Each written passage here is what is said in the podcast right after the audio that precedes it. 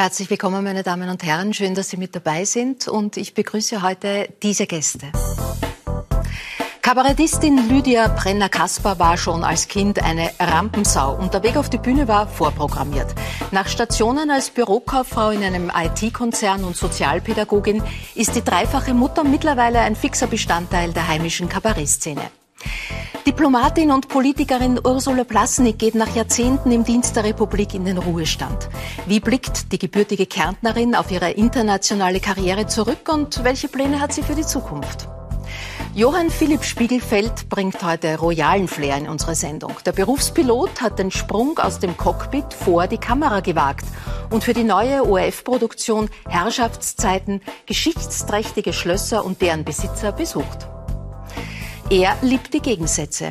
Als Sängerknabe fuhr Matthias Lina um die ganze Welt. Heute lässt er mit seiner Elektropopmusik Falco auferstehen, hinterfragt Geschlechterklischees und spart nicht mit Kritik an althergebrachter Moral.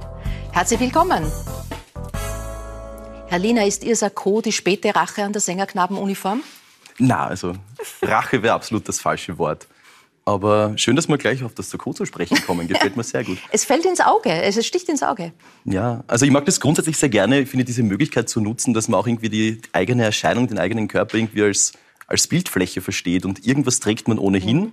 Das heißt, man kann nicht nichts inszenieren sozusagen an sich selbst. Und ich habe heute zu einem farbenfrohen Muster gegriffen. Ja, haben Sie die alte Sängerknabenuniform noch? Ist das was, Nein. was man aufhängt? Nein, die gibt man wieder zurück. Ja, die Kappe kriegt man dann mit. Ja feierlich überreicht. Aber die ah, Uniform selbst, die gibt man wieder zurück. Bleibt. Äh, Frau Blasnik, Sie sind ja auch immer wieder damit aufgefallen, modische Statements zu setzen mit, äh, ja, mit Schmuckstücken, mit äh, äh Ohrringen, äh, mit Schals äh, haben Akzente gesetzt. War das schon auch in diesem Sinne, man kann sich nicht nicht inszenieren, ein bewusstes Statement auch aus einem gewissen Kodex in der Welt der Politik und der Diplomatie hervorzustechen, auszubrechen? Nein, das Hervorstechen war bei mir nicht so das Problem. Ich bin 1,90 schuhlos. Also ich war immer schon optisch auffallend. Das war ziemlich mühsam, muss ich ehrlich sagen. Als Teenager, da mag man das gar nicht. Äh, und irgendwann einmal habe ich äh, dann zur äh, habe ich dann ein bisschen in dem Sinn, was Sie jetzt sagen, mir auch gedacht, na wenn schon, denn schon. Ja. Und die Uniformiertheit liegt mir genauso wenig wie Ihnen, glaube ich. Und daher ist es so entstanden. Mhm. Außerdem ist es schwierig, mit dieser Länge und diesen Körpermaßen irgendwas von der Stange zu kaufen. Es mhm. geht halt nicht. Also man muss basteln. Das heißt, wenn schon, dann Akzente setzen. Herr Spiegelfeld, ähm, Sie sind Berufspilot, äh, haben jetzt, äh, im derzeit läuft eine, eine ORF-Sendung mit Ihnen als Moderator. Gelten Sie jetzt in der, in der Welt des Adel, Adels oder in Ihrer Welt als, als bunter Vogel, als Ausbrecher, Pilot einerseits, Moderator jetzt andererseits? Gibt es da andere Konventionen? Also Entschuldigung, dass ich ein bisschen schmunzel, aber ich, äh, für mich ist das so surreal hier, weil ich normalerweise die Sendung nur von zu Hause kenne. Und jetzt sitze ich hier und werde hier befragt. Also ähm, das kann ich nicht so beurteilen. Ich habe, was mir wichtig ist, dass ich authentisch bleibe. Mhm. Und äh, die ersten Feedbacks haben äh, mir gesagt, dass das so ist und das freut mich sehr. Also ich würde mich jetzt nicht als bunten Vogel, sondern ich bin so, wie ich bin. Aber Uniform, das Gefühl der Uniform kennen Sie natürlich. Ja, wir haben eine Uniform und ähm, das erleichtert natürlich den Morgen, weil es ist klar, was man anzieht. Und äh, sonst ziehe ich mich auch gern bunt an. Mhm. Das heißt, ja? niemand muss Ihnen das Gewand in der Früh herrichten, wenn Sie Nein, das äh, muss ich mir am Abend vorbereiten, damit ich in der Früh niemanden aufwecke. ich verstehe, in, in, der Familie. Richtig. Äh, Lydia, äh, ein unkonventioneller Lebensweg, äh, Bürokauffrau im, im IT-Konzern, dann Sozialpädagogin und jetzt Kabarettistin. Äh, kommt, ist das jetzt ein wahres Erscheinungsbild? Ach, das kann ich so genau nicht sagen. Man weiß mhm. ja nicht, was noch kommt. Äh, ich glaube, ich bin schon so ein bisschen die Summe aller Teile und was ich einfach fein finde, ist, dass ich auf meinem Weg ganz viele Sachen mitgenommen habe, die ich in meiner Gegenwart immer brauchen kann, wie auch immer man die Gegenwart mhm. quasi definiert. Jetzt was zählt da dazu? Also was hat die Zeit als Sozialpädagogin? Also IT-Konzern ist klar. Ja, IT. Fachfrau am Computer? Ja, grundsätzlich schon. Ja, äh, auch wirtschaftlich vorgebildet, was natürlich als Selbstständige ganz großartig ist, weil Ja. da kenne ich mich aus. Äh, und äh, ja, als Sozialpädagogin lernt man natürlich sehr viel, sich einzufühlen, was als Kabarettistin fürs Publikum auch äh, ganz wichtig ist, weil ich einfach, glaube ich, gut verstehe, was die Menschen auch gern sehen möchten. Mhm. Du hast eine Großmutter, die wichtig für dich war. Ja, ist immer noch wichtig, ja. Was, was hat sie dir mitgegeben? Äh, Sie hat mir mitgegeben, dass ich mich nichts pfeifen soll und dass es gar nicht so wichtig ist, äh, sich eben zu verbiegen oder irgendjemandem ganz dringend gefallen zu müssen, sondern äh, dass meistens das, was da ist, äh, schon sehr gut angenommen wird und dass ich da nicht abrücken soll. Frau Blasnik, Ihre Großmutter hätte Sie gerne gesehen als Schülerin der Modeschule in Hetzendorf. Sie war Schneiderin. Wäre das eine Option für Sie gewesen? Oh ja. Hätte mir gut gefallen. Warum wurde dann daraus nichts? Kann ich nicht mehr so genau sagen, aber es, hat, äh, es waren Zufälle, die das wahrscheinlich gesteuert haben. Ja. Aber Mode blieb sozusagen ein Thema von Anfang an. Ich habe gern äh, Farben, ich habe gern Formen, Materialien und äh, das kommt sicher von der Schneideroma. Ähm, ich habe äh, mein liebster Spielort als Kind äh, war die Lade, die Stofflade, wo die Stoffreste damals noch aufbewahrt wurden. Da hat man die Dinge nicht einfach weggeworfen, sondern man hat die Stoffreste Ja. halt aufbewahrt und das hat mir gut gefallen. Die Oma hat gearbeitet und ich habe inzwischen in der, in der Lade gewühlt. Nächste Station Ruhestand. Klingt irgendwie so unglaublich, oder? Naja, im Moment ist es eher Kopfstand in den Übersiedlungskisten als Ruhestand, um ehrlich zu sein. Aber mal sehen, was kommt. Ja, Sie sind natürlich als, als Politikerin, als Diplomatin, als Langgediente, haben Sie, haben Sie darin Erfahrung? Ist man da nicht mittlerweile fit, wie man packt, was man packt, was man mitnimmt und vor allem, was man zurücklässt? Das ist ja immer einmal übersiedeln, die Chance auch, Dinge wieder abzuschließen und zurückzulassen. Ja, aber nicht immer kann man diese Chance nützen oder will sie nützen. das spielt auch eine Rolle. Also ich habe eher das Gefühl, man, das Schneckenhaus wird immer größer, das man mit sich durch die, durch die Welt schleppt. Äh, Das Schneckenhaus der Erfahrungen auf der einen Seite, der Menschen, die man auch mitnimmt, der Begegnungen, die man mitnimmt, Ja. leider auch der Gegenstände. Äh, Ich habe mir eingebildet, ich war jetzt die letzten Monate schon recht radikal und habe alles entfernt, was irgendwie zu viel war. Aber ich erlebe jetzt in Demut, dass dem gar nicht so gewesen sein kann. Gibt es in, in dieser Phase der Verdinglichung, der Anhaftung an den Dingen etwas, was Sie Ihr ganzes Leben begleitet hat? Also ein Stück, an dem Sie besonders hängen? Ja, viele Stücke aus vielen Epochen. Und das ist eben auch ein bisschen das Problem, wenn man ein Nomade ist und durch die Welt zieht, dann äh, bekommen die Gegenstände eine andere Bedeutung. Dann wird das zum Teil des äh, psychischen Schneckenhauses, mit dem man durch die Welt zieht. Äh, ich weiß eigentlich bei jedem einzelnen Gegenstand, wann und wo ich ihn entweder selbst erworben habe oder von äh, Menschen geschenkt bekommen habe. Also da ist auch sehr viel äh, Emotion dabei und deswegen tut man sich dann vielleicht auch schwer, diese Gegenstände einfach äh, aus dem Umfeld zu entfernen. Mhm. Was werden Sie aus Ihrer Zeit in der Diplomatie und in der Politik am meisten vermissen? Sind das die Begegnungen? Das wird wohl so sein, aber es muss nicht so sein. Ich denke, dass das ähm, ja auch ein Beruf ist, der diese Tendenz, ich bin ein Zwilling vom Sternbild, also ich brauche schon andere Leute rundherum. Äh, und äh, das ist ja auch gut, man muss es dann auf anderer Ebene pflegen, wiederentwickeln. Ich komme jetzt nach zehn Jahren zurück nach Wien, aber äh, bin sehr skeptisch, ob das ein Zurückkommen in dem Sinn ist. Man, man wird wieder andere Menschen finden. Die Menschen haben sich weiterentwickelt. Man selbst ist ein anderer geworden. Also ich bin gespannt auf das, was da kommt und jedenfalls entschlossen, mich anzustrengen. Mhm. Sie waren zuletzt eben diese äh, der Botschafterin in der Schweiz, davor in, in Frankreich, in Paris. Davor Außenministerin, Politik oder Diplomatie, Politik und Diplomatie, ist das ein großer Gegensatz von der, von der Aufgabe her, von dem, wie sich für Sie selber darstellt und anfühlt? In der Sache eigentlich nicht, in der Präsentation schon.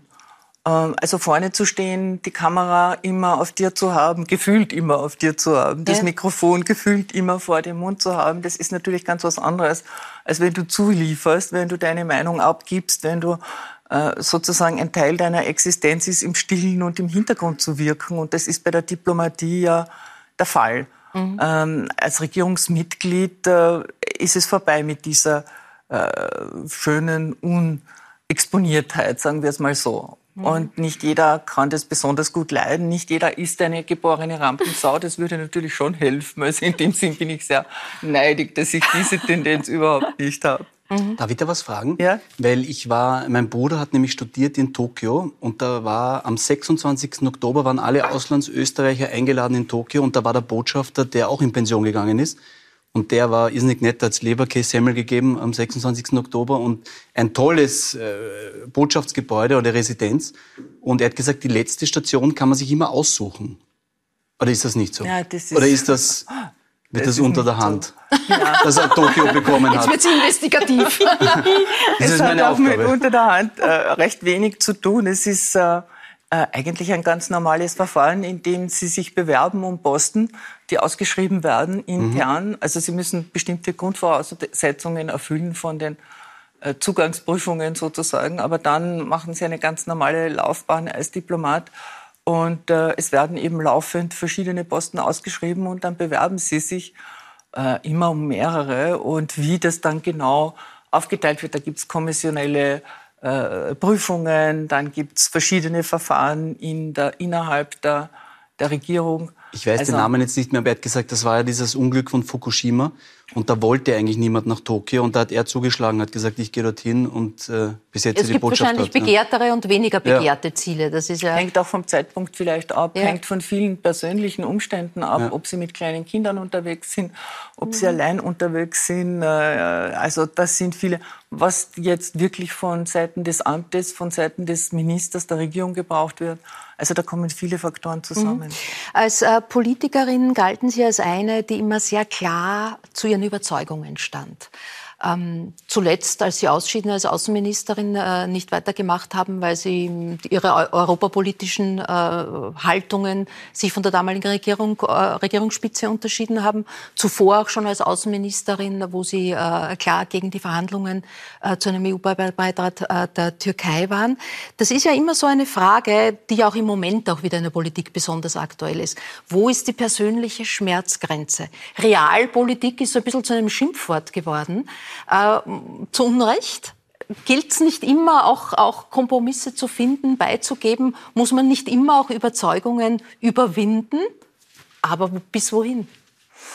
Das ist eine Frage, die letzten Endes nur jeder höchstpersönlich für sich lösen kann und aus einer bestimmten Situation heraus. Ich glaube nicht, dass es da ähm, eine, wie soll man sagen, eine fixe Ordnung gibt, äh, der man sich anschließen kann oder muss. Ich diskutiere es auch oft mit meinen Studenten, weil dahinter ja die Frage der Loyalität auch steht, mhm. zu sich selbst, aber auch zur Sache und zu einem gemeinsamen Projekt. Das sind drei unterschiedliche, unterschiedliche Dimensionen und diese drei Dimensionen in Einklang zu bringen jeweils, das ist eine ziemlich anspruchsvolle Aufgabe und es kann nur jeder für sich entscheiden, was ist mir wann wie wichtig äh, äh, wo wird es dann für mich eigentlich nicht mehr vertretbar?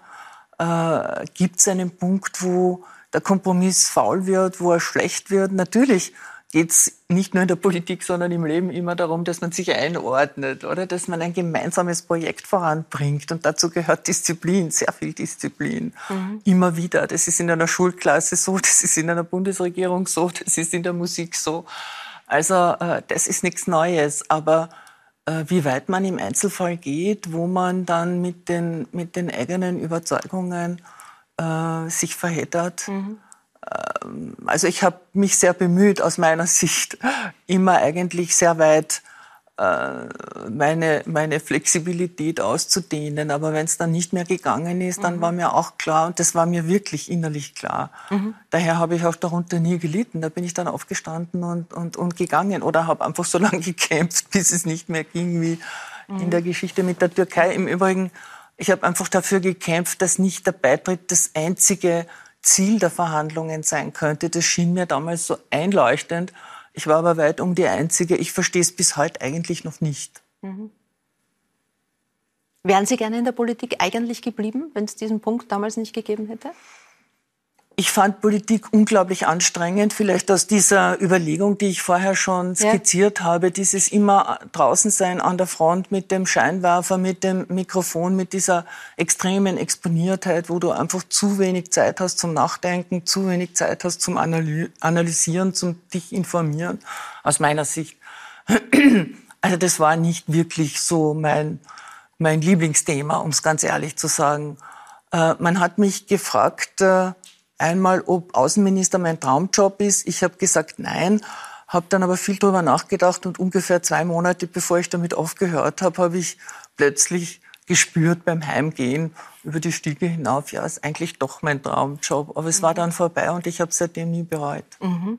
Äh, in Ihrer Zeit als Außenministerin war ein gewisser Alexander Schallenberg Ihr Pressemann. Ähm, beobachtet man da weiter, wie das geht? Haben Sie auch ständigen Kontakt mit ihm gehabt? Finden Sie ihn gut? Eigentlich schon. Ich finde ihn, das ist jetzt überraschend. Ich ihn super. Ja. Und natürlich äh, bleibt man einem Team, mit dem man so intensiv gearbeitet hat, verbunden. Ich glaube, das ist auch so wie in anderen Berufen, wenn man, wenn man anspruchsvolle Aufgaben gemeinsam und man kann sie nur gemeinsam bewältigen. Wenn man die hinter sich gebracht hat, dann bleibt man verbunden. Man kann, wenn man so lebt, wie wir leben, also äh, in der ganzen Welt, kann man natürlich nicht so oft ins Kaffeehaus gehen miteinander, aber man bleibt verbunden. Ich bin auch mit Alexander Schallenberg immer wieder verbunden mhm. geblieben, habe ihn getroffen, wenn ich in Wien war. Wir haben äh, getratscht und gelacht vor allem. Mhm, das ist gut. Ähm, sind Sie auch mit Bundes ehemaligen Bundeskanzler ähm, äh, Schüssel, Wolfgang Schüssel, dessen Kabinettschefin Sie ja zuvor waren, verbunden? Skypt ja. man da auch in Corona-Zeiten oder greift man zum Telefon? Haben wir nicht zum Telefon gegriffen, oft, ja. Mhm. Das heißt, der Kontakt bleibt. Es war ja für manche durchaus verwunderlich, dass Sie äh, schließlich in der ÖVP-Regierungsmannschaft gelandet sind, weil Sie stammen ja eigentlich aus einem sozialdemokratischen Elternhaus, Lehrer, Lehrerfamilie aus, äh, aus Kärnten. Welche Werte haben Ihnen Ihre Eltern, Ihre Familie mitgegeben? Ich also zum deshalb, sozialdemokratischen ja? Äh, Elternhaus nur eine Bemerkung, so stand es in der Zeitung. Ja. Dagegen konnte ich nichts tun. Jetzt können Sie es richtigstellen. Es ist auch nicht eine Frage des Richtigstellens, ja. sondern es war einfach kein Thema. Mhm. Äh, und das darf man nicht in Österreich. Man muss entweder das eine oder das andere sein und dann ist man festgelegt und wenn man selbst nicht tut, tun es andere Vereine. Das finde ich ein bisschen mühsam. Ja, aber gerade äh, es gab eine Zeit, in der Lehrer sozusagen sich festlegen mussten. Ja, das stimmt, äh, insbesondere auch in Kärnten. Mhm. Äh, aber trotzdem würde ich das nie so selbst beschreiben. Mhm. Das war eine Einordnung, die über mich verfügt wurde. Verfügt wurde ja. Äh, äh, und es wirkt dann irgendwie auch ein bisschen kleinlich und komisch, wenn man sagt, nein, aber so war es nicht. Ja, wie war es ja. dann? Äh, und wenn man einfach sagt, okay, Politik, Parteipolitik war bei uns kein Thema. Ja. Aber deshalb können wir uns vielleicht darauf einigen, welche Werte waren es, die wichtig waren. Ich frage das auch vor dem Hintergrund, dass so große Worte wie Gerechtigkeit zum Beispiel oder Freiheit mhm. ja heute vereinnahmt werden von vielen. Und auch von Parteien. Meine eben. Äh, auch der Begriff Freiheit zum Beispiel. äh, meine Eltern waren mit Begeisterung beide Lehrer. Das heißt, es war immer, es war ein Muster von früh schon, ähm, dass du nicht allein bist, ähm, dass da immer andere Leute sind, dass man sich kümmert. Meine Eltern, ich kann mich erinnern als Kind, es war immer so, wir sind von der Schule nach Hause gekommen, die Mutter hat was gekocht für uns alle dann haben wir gegessen gemeinsam um einen Tisch. Das ist, habe ich als sehr schön in Erinnerung. Jeder hat irgendwas beigetragen und erzählt und dann, wenn es aus war, sind die Kinder weggestürmt und die Eltern noch meistens stundenlang gesessen und haben über jeden einzelnen ihrer Schüler äh, diskutiert. Also äh, ich treffe heute noch, wenn ich durch Klagenfurt gehe, Leute, von denen mir meine meine Mutter äh, äh erzählt hat oder wo ich mitbekommen habe, da mhm. gab es einen Austausch. Das war das war ja wichtig. Sie hat mir auch am, am, am Sterbebett noch gesagt, weißt du, ich habe ab meinem sechsten Lebensjahr gewusst, ich will Lehrer werden. Mhm. Und ich war es mit Begeisterung.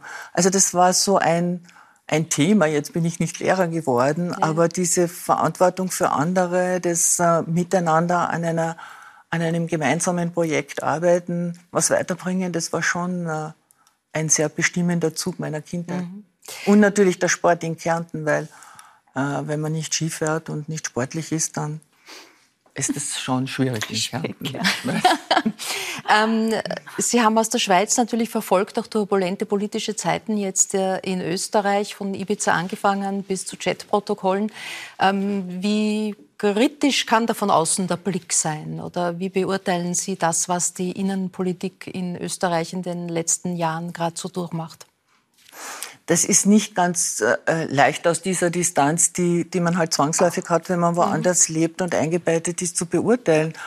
Äh, was mich, äh, was mich schon ein Stück weit schockiert, ist äh, diese Vergiftung, mhm. äh, diese klimatische Vergiftung, diese dieses Böse, das, ich meine, Politik ist Kampf auch und Auseinandersetzung. Es ist immer ein Ringen. Aber äh, es gibt, glaube ich, auch äh, Grenzen, die man schon respektieren sollte. Äh, und man sollte sich vor allem auch immer wieder fragen, wozu das Ganze? Was wollen wir eigentlich mhm. wirklich? Was wollen wir erreichen? Was wollen wir bewirken? Wollen wir äh, es gibt ein Buch von, von ich glaube, von Marguerite Duras, das im, im Titel heißt Détruire Detail, also einfach zerstören. Mhm. Äh, das kommt mir manchmal äh, so vor mhm. und das tut mir weh. Das tut mir in meiner österreichischen Staatsbürgerseele sozusagen weh, weil wenn es ums Zerstören geht, äh, dann ist es ein, mhm. ja, dann ist es etwas, wofür, womit ich nichts anfangen kann. Ich glaube auch, dass es falsch ist. Ich finde, dass Politik eine sehr anspruchsvolle Aufgabe ist für alle, in jeder mhm. Funktion, ob Opposition oder Regierung, äh, weil es ja nicht darum geht, was der eine oder der andere will, kann oder ist, sondern weil es darum geht, gemeinsam äh, ein Projekt nach vorne zu bringen, mhm. gemeinsam für Österreich zu arbeiten. Das ist doch eigentlich der, Ja, aber man fragt sich dann, was passiert, wenn man, wenn man hineingerät? Also von dieser Vergiftung hat zuletzt ja auch NEOS-Abgeordneter oder Ex-NEOS-Abgeordneter, muss man jetzt schon sagen, Sepp Schellhorn gesprochen. Äh, Rudi Anschober ist zurückgetreten, weil er gesagt hat, er kann nicht mehr und das hat ja ähnliche Handlungsstränge. Und ich würde jetzt zunächst einmal jedem, der sich in die Politik begibt, zugestehen zu sagen, ich möchte miteinander gestalten, ich möchte verändern, ich möchte. Was passiert dann? Dass es, wenn man drinsteckt, ganz anders ist. Auch das, das ist eine Frage, auf die jeder Mensch anders reagiert. Äh, es macht auch jeder von uns natürlich andere Erfahrungen, ist in anderer Weise exponiert. Äh, natürlich sind die Leute, die ganz oben sind, am stärksten exponiert. Joschka Fischer hat, glaube ich, über Annalena Baerbock gesagt, jetzt kommt sie in die, jetzt will sie Kanzlerin werden, jetzt kommt sie in die Todeszone. Mhm. Also da ist man schon in gewisser Weise gewarnt. Da muss man mhm. sich schon mit einem stärkeren Rüstungshemd äh, ausstatten, wenn man in der Liga mitarbeiten will. Als Außenminister und Europaminister wobei war ich weniger im, im, mhm. im Brennpunkt der Aufmerksamkeit, wenn Sie so wollen, Ob, wobei in Europa Dingen fast nichts mehr ohne eine innenpolitische Komponente natürlich stattfindet. Ja, in einer globalisierten Welt ist Außenpolitik das ist so, ja, das ist so. Eigentlich Innenpolitik. Ja, äh, und es, es, es neigt auch immer wieder dazu, Aufreger zu produzieren. Aber was, äh, was passiert, ist, dass manche Dinge, glaube ich, einfach auch aus dem Ruder laufen, dass man dann einfach in äh, so emotionale Stimmungen hineinkommt und da wird dann mhm ähm, da wird dann übertrieben. Da verliert man das Maß und äh, mhm. auch den Respekt äh, voreinander mhm. und den Respekt, das hat der Bundespräsident äh, so ausgedrückt, vor den Institutionen. Es geht jetzt nicht um die Person, es geht einfach auch um äh, eine Funktion, eine Aufgabe, die jemand erfüllt. Mhm. Die kann er jetzt gut oder schlecht oder aus meiner Sicht gut oder schlecht machen. Ja. Aber äh, ich glaube, man sollte hier wirklich äh, sich immer wieder bewusst machen, zu jedem Zeitpunkt und in jeder politischen Partei und Gruppierung, es geht jetzt nicht um mich. Mhm. Aber ich glaube, wenn ich da kurz einhaken Bitte. darf, also meiner, meiner Generation, ich bin Anfang der 90er Jahre geboren, wird ja immer wieder auch nachgesagt, eine gewisse Politikverdrossenheit. Ähm, ich sage jetzt, ich bin jetzt nicht, natürlich nicht in irgendwelchen politischen Kreisen aktiv, aber genau wie es jetzt vorhin darum ging, ich finde schon so einen gewissen gemeinsamen Gestaltungswillen, den Sie angesprochen haben, ähm, der wird, glaube ich, einfach teilweise vermisst. Also man, man, man, natürlich wird das auch sehr stark nach außen getragen, aber, aber es ist teilweise so viel, genau, so persönlicher Schaukampf irgendwie, der, der, der irgendwie nach außen getragen wird, den man so erlebt, dass man überhaupt nicht das Gefühl hat, dass irgendwie ein, ein, eine, eine konsensorientierte Verhandlung das Ziel wäre, mhm. sondern irgendwie nur Schlammschlacht und, und irgendwie Selbstermächtigung. Und das macht natürlich irgendwie unglücklich. Also die, jetzt der politische Schaukampf, das ist dann das Feld, wo die Kabarettisten einhaken. ja. Äh, Lydia, war für dich eigentlich politisches Kabarett zu machen je ein Thema? Also es, bei dir geht es ja eher um das Alltägliche, ja, wo sich alle identifizieren können. Lass schon immer wieder politische Aspekte einfließen, aber sehe mich jetzt nicht als politische Kabarettistin. Äh, zum einen, weil es derer schon viele gibt, äh, zum anderen, weil ich mich jetzt nicht berufen fühle, anderen Menschen ganz dringend meine politische Einstellung aufzuzwingen bringen. Ich finde es schön, wenn Menschen selber denken und äh, sich selbst entfalten. Ich finde es schön, wenn sie, auch, ähm, wenn sie auch Impulse anderen Menschen weitergeben. Aber ich belasse es bei den Impulsen, weil ich finde, wenn man zu sehr auf Missionieren geht, dann verstellt das den Blick auf die Schnittmenge, wie schon gesagt. Ja? Und das ist eben das äh, politische Phänomen, das wir gerade haben. Wir vergessen darauf, wie viel wir eigentlich gemeinsam haben durch all diese Dinge. Und was am Ende dann hinten rauskommen soll, das ist mir noch fraglich. Oder wie man dann eine Meute handelt, die aufeinander losgeht, weil sie nur mal die eine oder die andere Seite sehen kann. Mhm. Und deshalb äh, bin ich eher darin, äh, die Menschen darin zu unterstützen, äh, gesehen zu werden mit ihren Sorgen, die sie so alltäglich haben, wo auch immer sie herkommen. Mhm. Also das Kabarett nicht zu missbrauchen in dem Sinn, dass man da auch missionaren will, missionieren will. Genau. Also für mich ist es, also es muss ja nicht missbraucht sein. Also wenn das ja. jemand möchte, dann ist das ja durchaus auch gut für gewisse Zwecke. Ähm, ja, aber ich, es ist nicht mein Ding. Mhm. Autobiografische Züge sind dann das andere Thema in deinen Kabarettprogrammen, wo sich natürlich dann jeder, jede fragt, äh, stimmt das jetzt wirklich oder stimmt es nicht? Was sagt die Familie dazu? Äh, die, die Familie sagt, äh, dass ich über alle Menschen spreche und das stimmt. Also das sage ich auch meiner Familie, wenn sie fragen, redest du ja jetzt über mich auf der Bühne? Sage ich, nein, ich rede über alle Kinder, weil das ist meine Ausrede. Na, es, es, stimmt schon auch. Es ist die Summe aller Teile, die ich mitbekomme, auch aus meinen, meinem Umfeld. Und am Ende kommt das Publikum zu mir und hat, sagt Sachen wie, haben Sie meine Wohnung verwandt? Mir geht's ganz genau wie Ihnen. Ah, ja. Und äh, ich sage immer, das ist ja nicht Therapie fürs Publikum, sondern mehr für mich. Ist schön, dass das Publikum das auch so empfindet. Du bist im 10. Bezirk in Favoriten aufgewachsen, ja, in einem richtig. Gemeindebau. Wie hat dich das geprägt? Ach, schon in meiner Bodenständigkeit, glaube ich, ja. Also es hat mich schon sehr geprägt. Also ich glaube, ich, ich weiß, wie es ist, äh, von der Pike auf sich was aufzubauen und, äh, und nichts jetzt großartig in die Wiege gelegt bekommen äh, zu haben. Und ähm, ja, dass einfach die Gemeinschaft schon sehr wichtig ist, um auch weiterzukommen. Gerade äh, in Bereichen, wo nicht jeder auf sich allein gestellt vor sich hin haspeln mhm. kann. Äh, ich war eines braucht. dieser Kinder, auf das Pädagogen in ihrer Arbeit nicht vorbereitet werden. Richtig. Hast du gesagt, Richtig. in welcher Weise hat das zugetroffen? Du wirkst so als feine Dame heute da. Keine ja, das ist meine Tarnung, ah, damit sich die, die Menschen nicht gleich so schrecken und, und dann kann ich ja immer nur loslegen. Ja, ja. äh, ja ich glaube schon, dass sie nicht auf mich vorbereitet waren, weil ich immer jemand war, der kritisch gefragt hat äh, und hinterfragt hat. Also ich war nicht jemand, der gefolgt hat, wenn man das äh, von ihm wollte, sondern ich habe hinterfragt, wozu das alles. Äh, und das ist sicher für einen Pädagogen oder eine Pädagogin sehr mhm. herausfordernd, wenn es gerade eher Richtung Lemmingtum gehen soll, wie so manchmal notwendig. Mhm. Mutter, also äh, sprichst du jetzt als Mutter von drei Kindern oder von deiner eigenen Kindheit? Ich spreche von meiner eigenen Kindheit ja. und ich spreche auch als Mutter von drei Kindern. Mir ist das schon auch sehr wichtig, dass meinen Kindern äh, in ihrem Leben das Denken und das Selbstdenken nicht abgewöhnt wird. Und äh, ich äh, wäre alarmiert, wenn sich meine Kinder mit, weil so ist, zufrieden geben. Mhm. Auch wenn ich, weil es so ist, selber schon einmal gesagt habe. Mhm. Mhm. weil es manchmal, einem manchmal als Erwachsener auch nicht, nichts Besseres einfällt. Ja?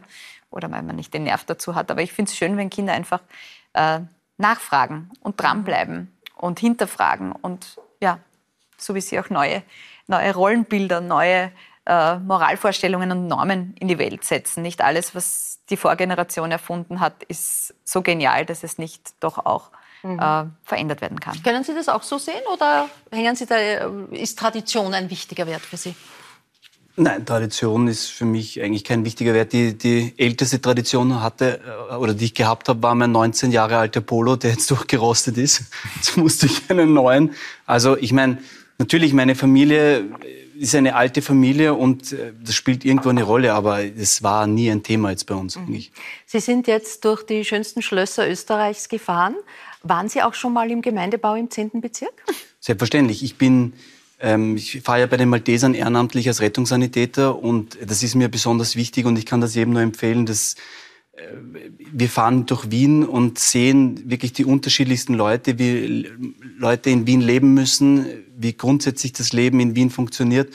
Und äh, also mir ist vollkommen klar, dass äh, es da auch eine andere Welt gibt und dass wir eigentlich alle privilegiert sind. Mhm. Und äh, woran dann, warum liegt, ist die Faszination so groß für uns jetzt, da auch äh, Einblicke zu bekommen, wie Menschen in Schlössern leben, wie der Adel, den es ja nicht mehr gibt, aber trotzdem lebt?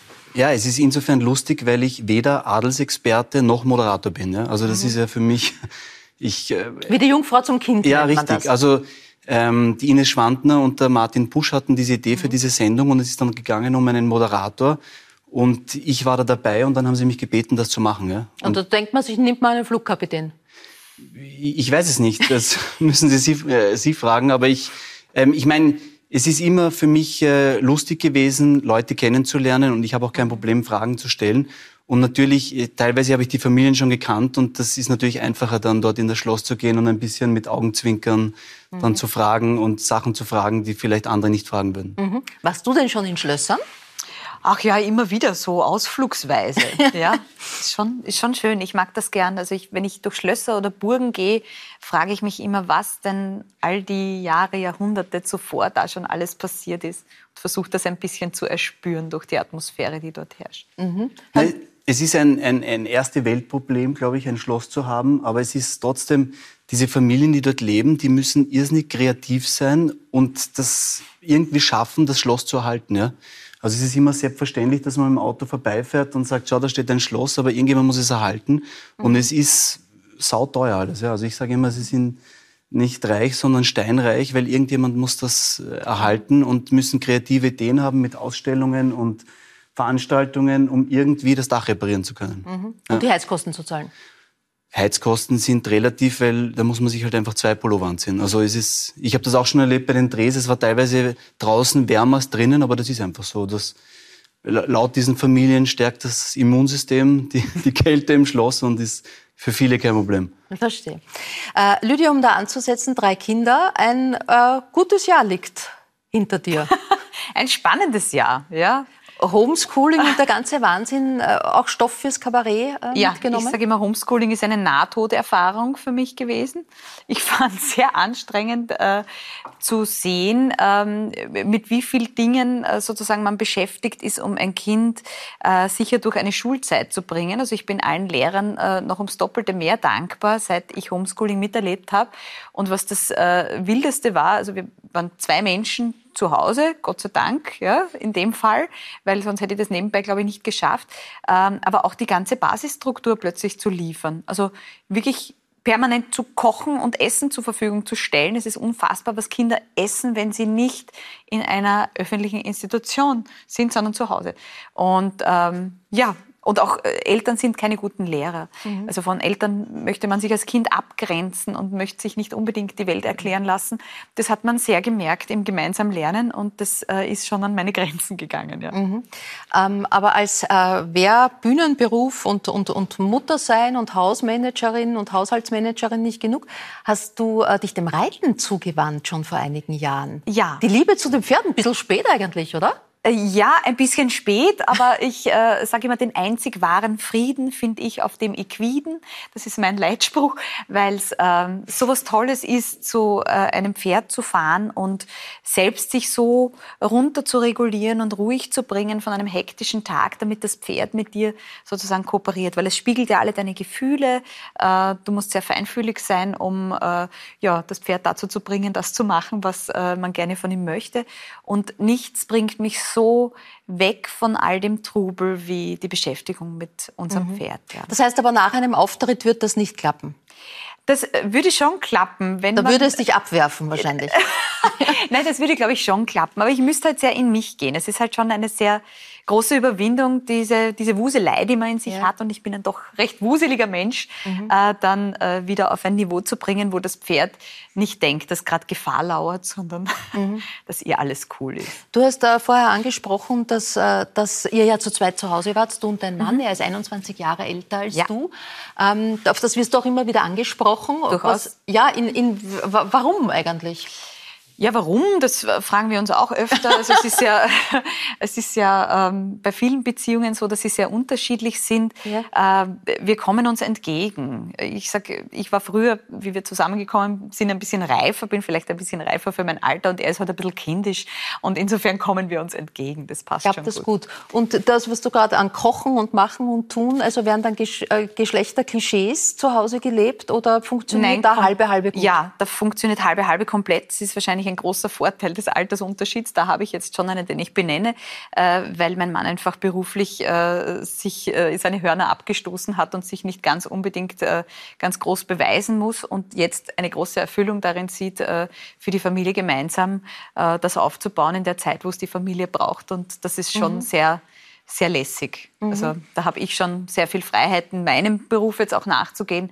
Und ja, halbe halbe funktioniert insofern schlecht, als dass er natürlich den größeren Teil übernimmt, wenn er, wenn ich unterwegs bin. Ja, Frauen als Krisenmanagerin ja ein erprobtes Modell. Frau Blasnik, Sie waren als Übergangskanzlerin damals äh, äh, durchaus im Gespräch. Ist das was, wo man Frauen sehr schnell ruft, wenn es eine schwierige Situation äh, gibt? Dann braucht man eine Frau?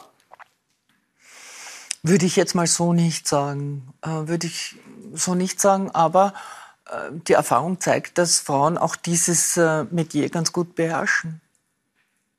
Wären Sie zur Verfügung gestanden? Hätte es Sie interessiert? Ich höre das zum ersten Mal. Das, das hat sozusagen die Medienwelt nicht bis in die Schweiz getragen.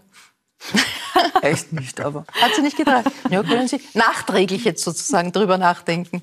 Aber diejenige, die es gemacht hat, hat es sehr gut gemacht, ja, oder? Bundespräsident. Wir könnten da jetzt ein bisschen, wäre wär das ein Thema für Sie? Also wäre überhaupt ein, ein, ein politisches Nein, aber Krisenmanagement finde ich schon ein, ein, ein total interessantes Thema, weil es eigentlich die, ähm, wie soll man sagen, die Königsdisziplin äh, ja. ist im, im Management, weil du dann alles äh, unter Bedingungen der unvollständigen Information Zeit, äh, äh, Ressourcen in den Griff bekommen sollst. Also das ist schon ziemlich anspruchsvolles Programm und, und spannend auch von mhm. der... Also vom Fachlichen her vom Fachlichen einfach eine aufregende ja. Zeit. Wir waren bei den Geschlechterklischees, Herr Lina, das ist ja durchaus auch Ihr Thema. Schon ja. in Ihrer Diplomarbeit äh, haben Sie sich diesem Thema zugewandt, Männerbilder in der Popmusik. Ich sage nur ganz kurz dazu, bevor irgendjemand schreien würde, der ja? das sieht, es ist, es ist nur eine Bachelorarbeit. es ist eine Bachelor, Entschuldigung, Entschuldigung. Wir überprüfen Sie dann nachher. Ja, genau, also, da muss man seit, seit Bologna ist das irgendwie, kennt man sich nicht mehr gut genau. aus. Also jedenfalls ging es dazu. Und Männer- und Frauenbilder auch in der Musik ein Thema. In welcher Weise, warum genau. ist Ihnen das ein, ein Anliegen? Also grundsätzlich, ich komme dann auf die Arbeit noch genauer zu sprechen. Also es sind viele Dinge, die ich da so höre, die ich einfach immer schon interessant fand. Ähm, allein schon jetzt, äh, wer angesprochen wurde, bei Krisenmanagement holt man sich eine Frau, ja, nein. Ähm, dass das überhaupt so geschlechterspezifisch überhaupt äh, angesprochen wird, muss ich ehrlich sagen, habe ich relativ spät erst mitbekommen und erfahren. Also ich mhm. hab, bin aus einem Haushalt, habe hab zwei mhm. große Schwestern, ähm, die sowas von im Leben stehen und gestandene Damen sind. Und ich würde jetzt sagen, wenn man es heteronormativ aufbröseln möchte, wahrscheinlich deutlich mehr an männlichen, ähm, wie soll ich sagen, Fertigkeiten wahrscheinlich besitzen und in ihrem Leben ausleben, als ich das wahrscheinlich tue. Und habe dann irgendwie so über, ja, über, über die Zeit hinweg immer mehr erfahren, dass das eigentlich so separiert wird. Ich habe lange Zeit, also ich habe als, als Teenager, glaube ich, erst erfahren, dass es einen, dass es einen Gender Pay Gap gibt. Ich wusste mhm. das gar nicht. Mhm. Und das ist, ich weiß nicht, ob das irgendwie nur naiv war oder ob das einfach mhm. nicht so kommuniziert wurde oder wird. Ich glaube schon, dass es jetzt immer mehr kommuniziert wird, Gott sei Dank. Dann habe ich einfach von mir selbst irgendwie bemerkt, dass wenn man das einmal so in Frage stellt und nicht einfach nur vorgekaut mitnimmt oder gar nicht weiß, dass das eigentlich ein großes Thema ist. Und mhm. weil ich nie ähm, mich sah als, als wie soll ich sagen, als, als, als jemand, der ähm, sehr von Kraft protzende, strotzende Männerbilder nach außen tragen mhm. wollte, weil ich es immer irgendwie peinlich fand, dann sieht man sich sehr schnell in einer, wie soll ich sagen, in, in, in weiblichen Haltungen. Und in einem heteronormativen Kontext ist es interessant, wo man auch hingestellt wird. Das, hat, das mhm. geht von der Kleidung über, über Meinungen bis hin zu auch Beschäftigungen. Mhm. Ja. Hat es was mit der Entdeckung auch der eigenen Männlichkeit zu tun und wie man die definiert? Ich denke durchaus. Also ja. ich glaube, dass, ähm, und das, dann kann ich auch auf die Arbeit wieder zu sprechen kommen, ich glaube, dass es Gott sei Dank seit den 70er, 80er Jahren ähm, sich deutlich mehr mit Frauenbildern beschäftigt wurde, als das vielleicht davor der Fall war. Dass man quasi ein sehr gefertigtes Frauenbild hatte bis dahin und sich dann irgendwie mehr und mehr Gedanken darüber gemacht hat. Natürlich, ich meine, auch schon in den 50er Strömungen, ich glaube, wir wissen, wovon wir sprechen aber dass währenddessen ein bisschen darauf vergessen wurde, dass auch der Männlichkeitsbegriff jetzt nicht einer ist, der irgendwie seine Qualität besitzt und die besitzt man entweder ja oder nein, sondern dass ja auch einfach Männlichkeiten total divers sein können. Mhm. Und das, ich rede jetzt nicht nur von Homosexualität, Heterosexualität, stark, schwach, groß, klein, sondern es gibt ja, also, also da gibt es wirklich großartige wissenschaftliche Schriften, auf die ich mir dann wirklich nur kurz bezogen habe, weil so viel ist eine Bachelorarbeit nicht. Aber ähm, es wird sich viel damit beschäftigt, ähm, was macht es aus, und ich meine jetzt weniger biologisch als gesellschaftlich Mann zu sein.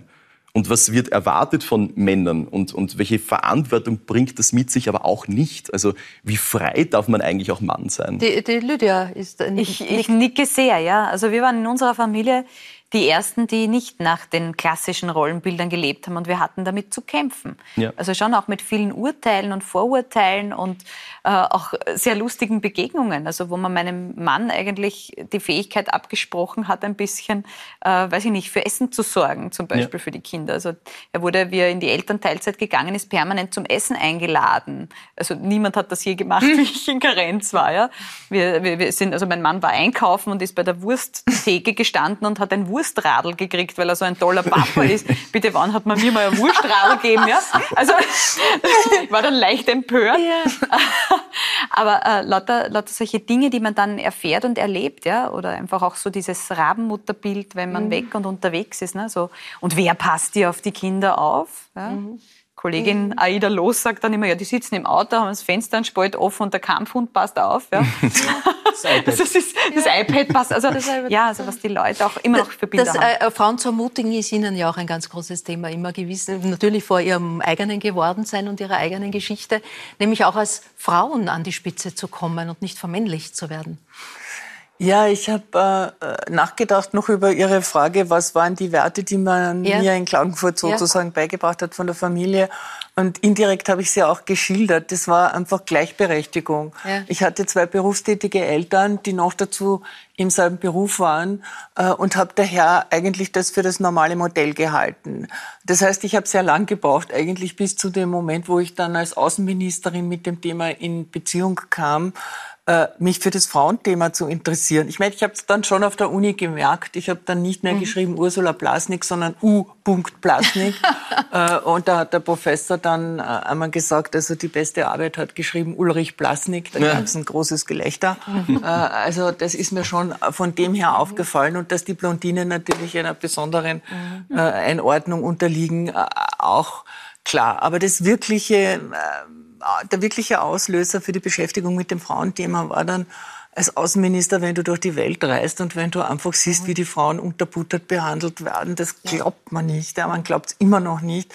Es tut einem weh und niemand schaut hin, hat man das Gefühl. Ja? ja ich habe versucht, meine Männer, männlichen Kollegen... ja, ja, es ist eben schwierig, wenn sowas, klar, wenn sowas so alt ganz und klar. eingesessen ist. Und du kriegst die Leute nicht dazu, also die Außenminister. Ich habe versucht, ihnen zu sagen, Männerkollegen, mit Ausnahme des Dienen, muss ich ganz ehrlich sagen, der das schon gemacht hat, aber was ist dabei, wenn du einen Besuch machst in einem Land und du triffst dort nicht nur einfach den Präsidenten, den Parlamentspräsidenten und den ja. Außenminister, sondern äh, Frauengruppen, die gibt's in jedem Land. Äh, spannende äh, Frauen, die haben so zu kämpfen, die sind so dankbar auch dafür, mhm. wenn man ihnen Aufmerksamkeit zukommen lässt, das bisschen, was man machen mhm. kann. Äh, da ist die Kamera dann gut und das Mikrofon ja. wieder, oder? Aufmerksam machen. Äh, aber mhm. natürlich, Sie haben vollkommen recht, da braucht man nicht Außenminister werden. Grundsätzlich, ich erkläre jetzt nur aus meiner Biografie, für mich war das Gleichberechtigte so selbstverständlich wie nur. Äh, und ich habe ziemlich lang gebraucht, äh, um da die feineren Strukturen zu sehen. Und so wie Sie sagen, diese Festgeschriebenheiten, was darf Mann, was darf Frau, was muss mhm. Frau, was muss Mann, mhm. welcher Mann, welche Frau. Also dieses Differenzieren, da mhm. haben wir schon noch ziemliche Schwierigkeiten. Äh, möchte aber gerne Sie ein bisschen näher vorstellen und Ihre Geschichte. Normalerweise bei Sängerknaben glaubt man, das ist sozusagen dem Engagement der Eltern ähm, äh, zu danken. Bei Ihnen war es eigentlich umgekehrt. Sie mussten Ihre Eltern äh, überzeugen, dass Sie zu den Sängerknaben wollen. Also das Sie war die, die, erste Suche nach Männlichkeit, oder wie? Ja, möglicherweise. Also Sie haben es mir nicht wahnsinnig schwer gemacht, das muss man schon sagen, aber es war nicht leicht. Ich bin aus dem nördlichen Weinviertel und dadurch war halt das äh, Besuchen der Schule der Sängerknaben auch gleichzeitig eine Notwendigkeit, mhm. dort auch ins Internat zu gehen. Mhm. Und ich bin in der dritten Klasse Volksschule schon hingegangen, weil über die damalige Volksschuldirektorin, die gemeint hat, die muss man unbedingt den Tag der offenen Tür anschauen, weil ja. da war gerade 500 Jahresfeier und da wurde groß ausgeschrieben. Ähm, da kann man sich das anschauen. Und mir hat das, mir hat das einfach total fasziniert. Also ich mochte das schon gern. Weil Diesen, die ganze Welt, Reisen um die ganze Welt, auch, Freiheit, das, Unabhängigkeit, das, diese Attribute? Genau, das, das, schwingt irgendwie mit. Und das ist, man glaubt immer, dass, dass also das, das wird sicher dich auch interessieren und ich glaube, du kannst es wahrscheinlich sogar unterstützen. Man glaubt immer, dass man Kindern irgendwie den Willen nur irgendwie aufsetzt und die dann einem so nachkommen. Und das ist irgendwie so ganz und gar nicht der Fall. Also ich kann mich sehr gut erinnern, selbst wenn ich da erst acht Jahre alt war, dass ich sehr stark gewusst habe und ob das dann im Endeffekt weit sichtig geplant war, das ist ja in der Situation dann noch egal. Aber ich wollte in dieser Situation auf jeden Fall in diesen, zu diesem Chor gehen. Also mhm. als wir dann im, im, im Augartenpalais im zweiten Bezirk dann dort waren, dann haben vorgesungen und ein bisschen alles gezeigt bekommen. Das sind sehr liebevolle Menschen dort, muss ich sagen. Ähm, und für mich war es leider Gottes, also leider, es hat dann eh gepasst, aber es war für mich einfach kein Thema mehr, ähm, jetzt irgendwie noch zwei Jahre ähm, weiterhin in, in Boisdorf die Schule zu besuchen, obwohl es auch ein ganz ein nettes Örtchen ist, sondern ich wusste, dass ich das jetzt einfach jetzt machen möchte und bin sehr froh, dass das dann auch funktioniert hat und wiederum kommen da auch meine Schwestern ins Spiel. Man darf nicht vergessen, es sind nicht nur die Mutter und der Vater, die irgendwie da vielleicht eine schmerzhafte Erfahrung machen, wenn der Bub nach Wien geht, sondern auch meine beiden großen Schwestern haben da natürlich ein, ein, ein Wörtchen mitzureden mhm. gehabt. Ja. Ja, und jetzt machen wir einen, einen harten Bruch, äh, denn die Musik des ehemaligen Sängerknabens, mhm. die klingt heute so. Und da besprechen wir gleich. Ich kann den Unterton unter unsere Konversation nicht verstehen.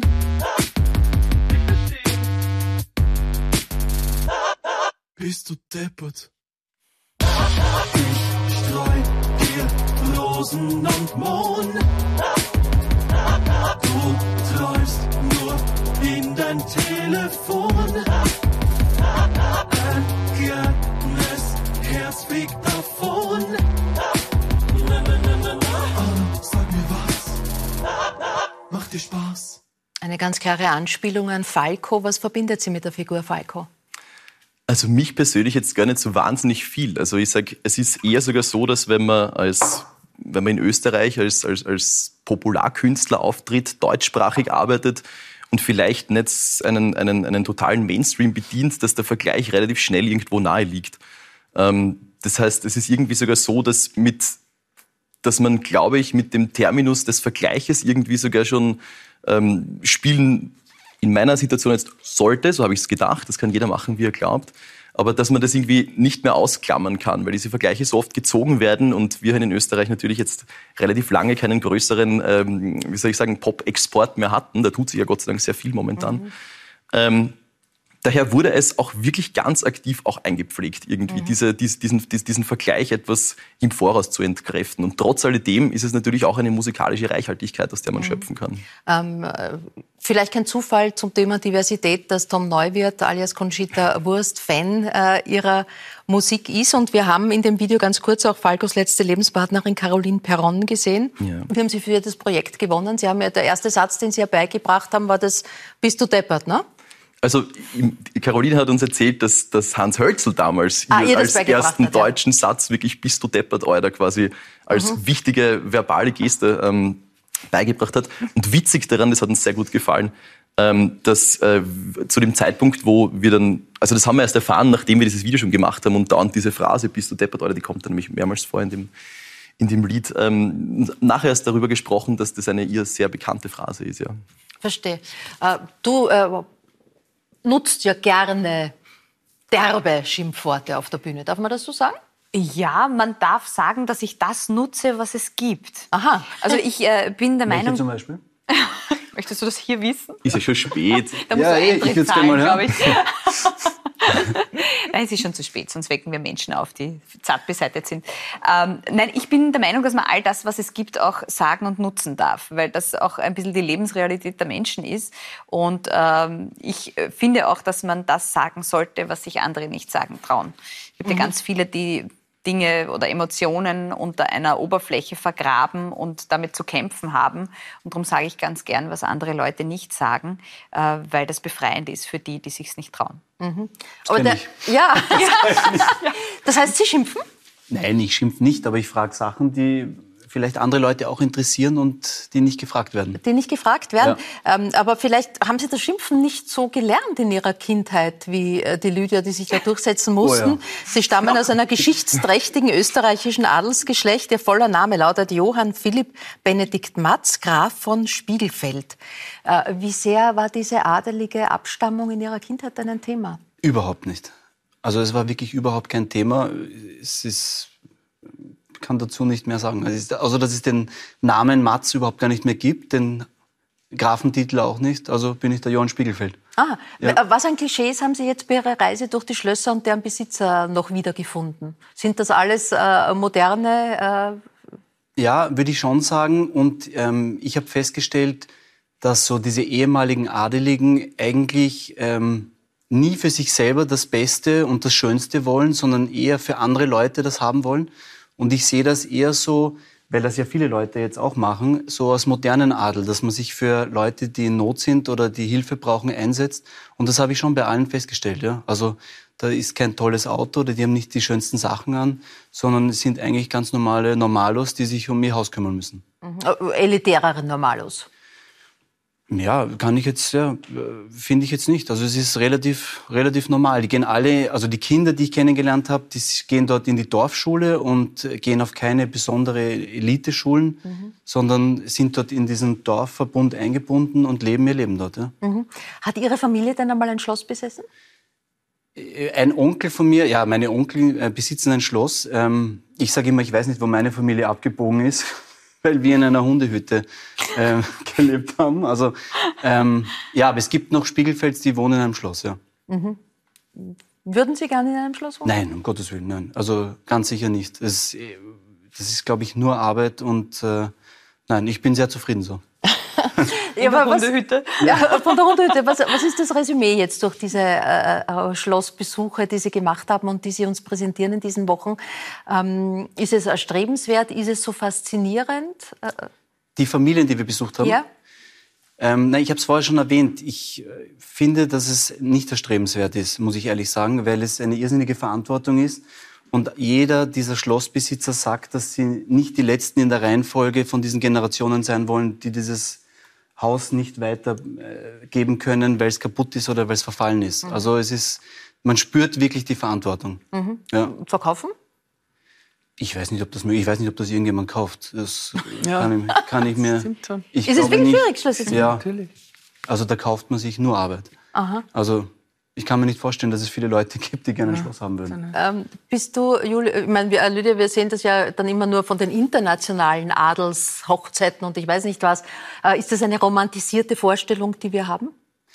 Von Adel? Das weiß ich nicht. Ich kenne mich da nicht aus. Also ich kenne mich beim internationalen, internationalen Adel erst recht nicht aus, ja. aber ich kenne es auch nur aus den Zeitungen. Also ich möchte mit den Königshäusern nicht tauschen wollen. Also wenn ich mir so anschaue, in welchem Brennpunkt diese Menschen, teilweise sehr junge Menschen stehen, dann möchte ich keinesfalls tauschen. Also da wird ja alles beäugt und betrachtet und auf die Waagschale gelegt und also jeder Schritt und jeder Tritt kommentiert. Und ich glaube, kein Funken von dem ist wirklich wahr. Mhm. Drei, drei äh, Töchter? Drei Töchter. Ja. Eine Prinzessin dabei? Ah, ja, drei immer wieder phasenweise. Äh, aber im Grunde sind sie eigentlich Räubertöchter und da bin ich sehr stolz drauf. Sehr stolz drauf. Ähm, äh, Herr Lina, wie sehen Sie das an diesen, an diesen Klischees, die wir fasziniert finden? Gerade jetzt in dieser Zeit nach Corona ähm, sagen ja viele, dass es so ein bisschen einen, einen Rückzug in die Enge, ins, ein Corona-Biedermeier nahezu ja, ja. gibt, das wir erleben. Ist das so? Äh, ich, wir werden sehen, was, was nachhaltig davon bleiben wird. Ich bin davon überzeugt, dass ähm, in einer Zeit, wo viele Menschen einfach ihre eigenen vier Wände so viel gesehen haben wie wahrscheinlich nie zuvor, ähm, man sich mit diesen Dingen einfach mehr auseinandergesetzt hat. Und natürlich, denke ich, mir gibt es einen Unterschied, ob ich, auf einer, ob ich in einer 30 Quadratmeter Wohnung wohne, vielleicht sogar ganze Familie, oder ob ich eine, die Möglichkeiten eines großen Hauses habe. Allerdings ähm, glaube ich, dass man dann auch niemals zu sehr in Klischees denken sollte, wie du es auch gerade sagst, also ich glaube, es liegt weniger daran, ob einem ein mittlerweile ja nicht mehr wirklich aktiver Adelstitel in den Namen gelegt ist oder ob man einfach aus welchen Gründen auch immer irgendwie eine andere Lebenssituation hat. Es wird mhm. unterm Strich an der Situation und am Menschen liegen. Und ja, dass man es selbst nicht ganz in der Hand hat, das haben uns Bourdieu und Konsorten eh schon ja, relativ besser Aber jetzt haben wir gehört, dass das alles unglückliche Menschen sind, mit denen sie nicht tauschen wollen und äh, die Gemäuer, die sie umgeben, eigentlich nur schwierig. Was ist jetzt das Faszinierende dran? Warum soll man sich auch die Sendung anschauen? Wir sind an Schlössern, sind Kulturgüter für uns, sind riesige Denkmal, sind ja oft und meistens auch denkmalgeschützt. Also was ist das Faszinierende auch für den Zuseher, jetzt sich dieser, dieser Welt hinzugeben? Also ich möchte noch erwähnen, ich glaube nicht, dass sie unglücklich sind. Sie haben einfach eine Verantwortung, dass sie das Haus erhalten. Ja, unsere Sendung ist mehr oder weniger Unterhaltung. Ja. Also was wir gerne hätten, wir würden gern durchs Schlüsselloch schauen und ein Augenzwinkern, äh, also mit einem Augenzwinkern die Familie kennenlernen und äh, drüber lachen können. Ja. Also schmunzeln und also ist jetzt glaube ich kein äh, kein großartiger, ähm, weiß nicht wie ich sagen soll, aber man soll sich einfach wohlfühlen und die Familie kennenlernen, so wie sie eigentlich wirklich sind und man sieht, dass die genauso lustig sind und waren Schlossbesuche für Sie eine Premiere oder gab es Schlösser dabei, die Sie selber schon gekannt haben? Nein, nein, ich war schon auf, ein, auf den Schlössern teilweise. Ja. Und ähm, ja, aber für mich war halt die große Herausforderung dieses Moderieren. Ja, also deshalb beobachte ich äh, sie auch ganz genau, weil das irrsinnig schwierig ist. Also ich habe großen Respekt davor, weil normalerweise setzt man sich vor den Fernseher oder auch die Künstler und denkt sich, ja, das ist alles, das ist nicht so schwierig. Ja? Aber es ist wirklich viel Arbeit und natürlich, ich habe das überhaupt nicht gelernt. Ja? Und ich erinnere mich, für mich ist das Allerschwierigste komischerweise dieser Aufsager. Ja? Also das, wo man sich vorstellt, oder das weiß ich nicht, das ist für mich das Allerschwierigste, weil äh, da muss man sagen, worum es geht, wer man ist, was man machen will. Und das muss ich einige Male machen. Also aber das, als Pilot sagt man das doch auch. Da sagt man immer Hallo, hier ist der Captain sowieso. Ja, aber das Problem ist, dass das immer eigentlich, äh, ohne dass der Gast einen sieht, das macht. Und mhm. das ist eher so, wäre eigentlich eher gut fürs Radio. Es ist eher ein, ein Radiojob. Also das habe ich der Ines Schwantner eh auch gesagt, weil ich hätte beim Radio angefangen. Ja. Weil man sieht mich ja nicht im mhm. Cockpit. Und jetzt auf einmal stehe ich vor der Kamera. Also ich habe bei diesen fünf Sendungen schon äh, gelernt, oder habe erfahren, wie wichtig das ist, in diesem Team zu arbeiten. Also das ist komischerweise mir ganz wichtig. Also die, die zwei Kameraleute, die immer da sind und der Tonmann, die geben mir immer Tipps und äh, da fühle ich mich einfach wohl. Ja? Also das geht dann besser. Mhm. Ja. Äh, Ihre Frau hat ja Vorbehalte gehabt, dass Sie das annehmen. Warum? Ja, meine Frau, ich meine, meine Frau kennt mich schon so lange, die kennt vor allem meine Schmähs.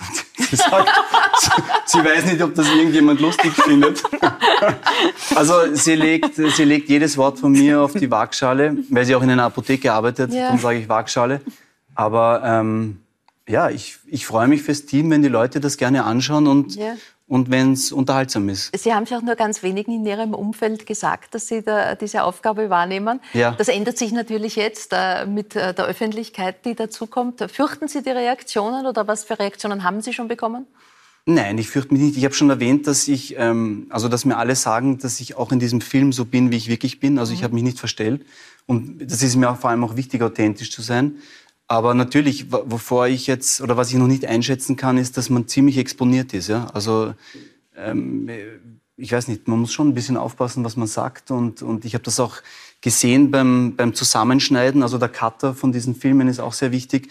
Der hat mir erklärt, dass man das nicht sagen kann und das nicht sagen kann, weil es dann Beschwerden gibt und so. Und das ist halt, ja, da muss man aufpassen. Aber ja nicht nur wegen der qualitativen Rückmeldung, sondern auch, weil du so schön gesagt hast, ich glaube allgemein in einem Team etwas zu kreieren, um jetzt ja. quasi ja wieder, man könnte da ja. auch wieder auf die Politik kommen oder ja.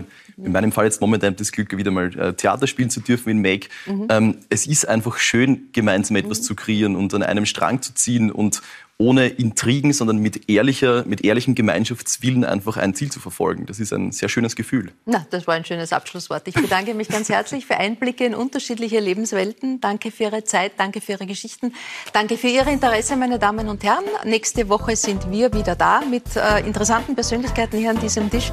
Für heute sage ich auf Wiedersehen und wünsche eine gute Nacht.